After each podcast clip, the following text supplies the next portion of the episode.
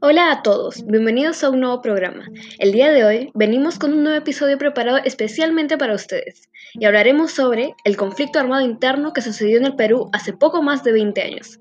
¿Qué sucedió? ¿Cuál fue el contexto político en el que pasó? ¿Quiénes fueron los actores implicados?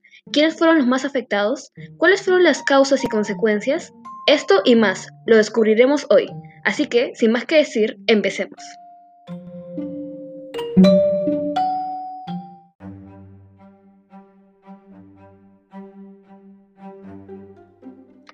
Como muchos sabrán, el conflicto armado interno que sucedió en el país cerca de los años 80 fue uno de los enfrentamientos más sangrientos y oscuros que manchan el nombre de nuestro país. Con aproximadamente 35.000 fallecidos, esta guerra significó un conflicto en donde las Fuerzas Armadas y la policía, quienes luchaban por mantener el orden, enfrentaban a los subversivos, atacantes que querían imponer un nuevo orden político, social y económico, y pensaban lograrlo por medio de la violencia.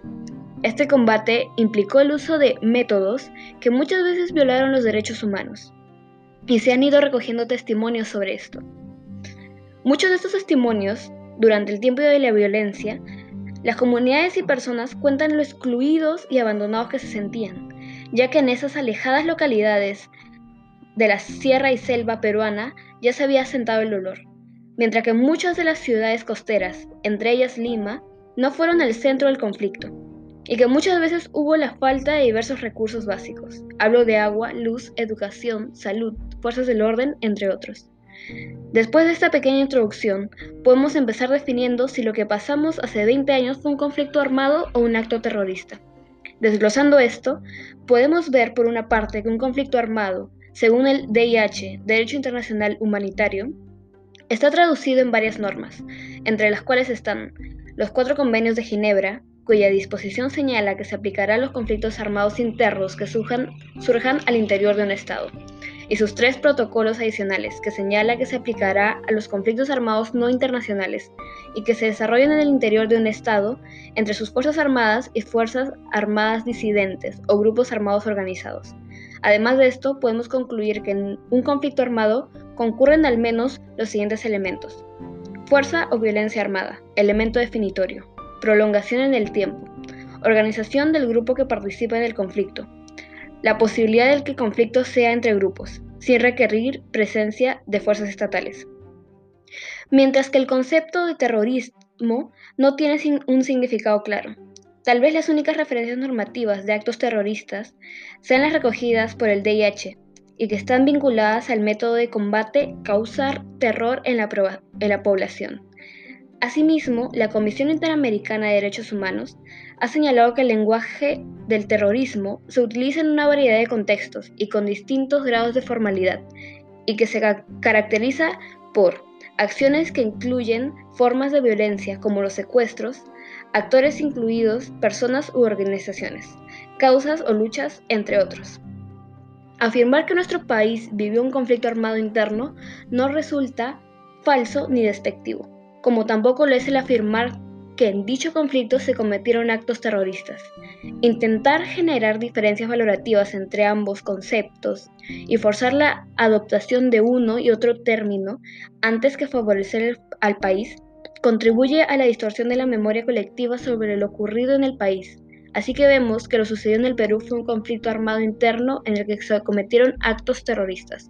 Esto según la Universidad Pontificia Católica del Perú.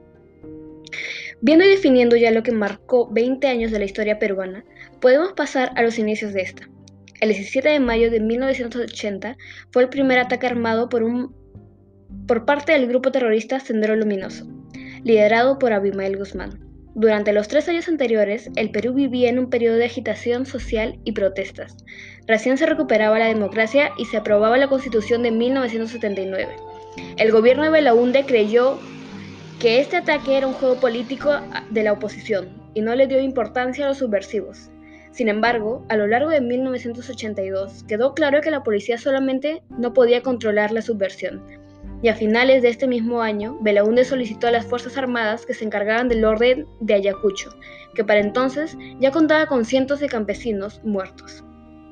A partir del año 1983, el gobierno instaló comandos políticos militares en varios departamentos en el centro y sur del Perú. Por su parte, Sendero Luminoso organizó su ejército guerrillero popular, que atacó puestos policiales y emboscó patrullas militares. Esto causó que el ejército denominara algunos lugares zonas rojas, donde, en señal de defensa, mataban a cualquier sospechoso sin averiguar si eran subversivos o no. Esto trajo consigo muchos altercados y molestias, muy grandes por parte de la población, porque, como veremos más adelante, y ya al término de esta oscura etapa, se violaron muchos derechos humanos.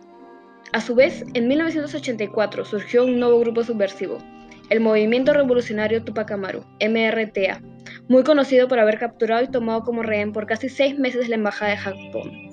Con la llegada de Alan García a la presidencia en 1985 se cambió de estrategia. Se criticó e investigó las violaciones de derechos humanos por parte de las Fuerzas Armadas y se creó la Comisión de la Paz. En adición a esto, se intenta erradicar el problema socioeconómico que asolaba el país. Sin embargo, solo logró enfatizarlo, ya que los precios subían cada vez más. Se mostró que al gobierno le faltaba preparación para proteger a los que habían jurado proteger, los ciudadanos. Por su parte, Sendero Luminoso va creciendo y haciéndose más fuerte.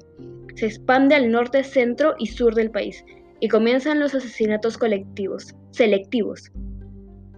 Recién en 1982, las Fuerzas Armadas elaboraron una verdadera estrategia subversiva, distinguiendo tres tipos de población, los amigos, los neutrales y los enemigos. Se crearon escuadrones de la muerte para eliminar a los enemigos, sin embargo, esto solo trajo más violencia. En esta lucha contra los subversivos, Alberto Fujimori da un golpe de Estado en el 5 de abril de 1992, sin tomar en cuenta las leyes ni la Constitución de una serie de normas y, leyes dándoles mayor poder a las fuerzas del orden para actuar contra los subversivos. Se continuaron produciendo violaciones de los derechos humanos cometidos por algunos malos representantes del Estado, entre ellos el denominado Grupo Colina, responsable de la matanza de Barrios Altos y de la Cantuta. Ya con la captura de Abimael Guzmán, Guzmán se firma un tratado de paz en 1993. Con esto se termina la subversión. Sin embargo, empieza el autoritarismo, ya que el presidente Fujimori no quería que salgan a la luz los hallazgos de la cantuta y además y demás actos que fueron en contra de, de los derechos humanos. Pero ese tema lo dejaremos para otra ocasión. Siguiendo con lo pasado,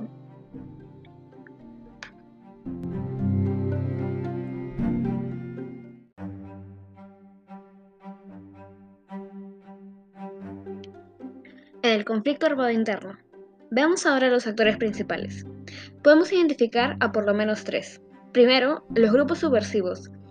Al grupo terrorista Sendero Luminoso, cuyo objetivo era destruir las instituciones democráticas y asumir el poder absoluto y autoritario maoísta. Su lucha por el poder iba del campo a la ciudad y estaba fundamentado en el pensamiento Gonzalo. Y el grupo terrorista MRTA o Movimiento Revolucionario Tupac Amaru que se había inspirado en la revolución cubana al estilo castrista, que buscaba el poder para imponer un nuevo orden económico y social. Ambos grupos subversivos buscaban crear terror en la gente con muertes, secuestros, capturas de rehenes y más. El segundo actor, que podemos ver es el gobierno peruano, que estuvo bajo la administración de tres distintos presidentes durante esta época, empezando con Fernando Belaúnde Terry, seguido de Lan García y Alberto Fujimori. Este último fue el causante de un golpe militar y más tarde logró erradicar a estos grupos terroristas con la captura y sentencia de Abimael Guzmán Reynoso. Además, este, segundo actor evaluaba todo lo sucedido y tomaba las decisiones al momento de actuar. Finalmente, el tercer actor podemos ver a las Fuerzas Armadas, que luchaban contra los grupos terroristas y los reprendían.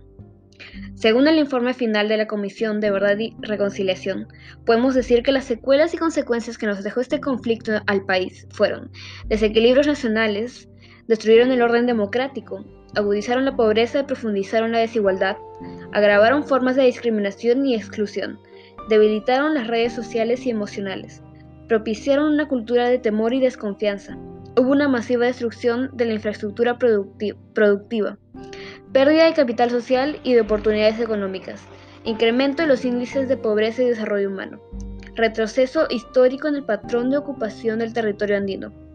Esto por solo nombrar algunas, de las cuales las que permanecen hasta hoy son que Ayacucho y Huancavelica, de las regiones más afectadas en ese entonces, son hoy en día de las más pobres. el terror y resentimiento con los políticos y con el Estado por lo ocurrido previamente, la centralización en el Perú, el retroceso histórico, dado el daño recibido de estas comunidades, aún no puede desarrollarse, desarrollarse permanentemente. Como conclusión, puedo decir que ciertamente lo sucedido en el Perú hace poco más de 20 años ha dejado una huella en millones de peruanos, tanto los principales agredidos como los que aprenden de estas generaciones, y es algo que tememos que vuelva a ocurrir. Sin embargo, está en nuestro poder cambiar esta situación. Es el pueblo el encargado de elegir a los líderes que lo representan y nada va a cambiar eso. Está en nuestro poder informarnos de a quienes seguimos como posibles representantes. Está en nuestro poder cambiar el pensamiento peruano que nos lleva a ser un país del tercer mundo. Está en nuestro poder inculcar desde pequeños a los niños que cada uno de nosotros puede hacer una diferencia y puede mejorar este país aún con pequeñas acciones. Solemos ver el atentado del 11 de septiembre al maratón de Boston como terribles sucesos que sacudieron al mundo y que al recordarlos nos causan profunda tristeza e indignación. Pero, no viendo muy lejos, podemos ver que en Ayacucho se inició la época más oscura de la historia peruana que nos deja mucho que pensar y dar soluciones al respecto. Aunque digamos muchas cosas, no serán completamente oídas si no las hacemos. Cada uno de nosotros tenemos esa gran responsabilidad de ser lo que queremos que el Perú sea en el futuro.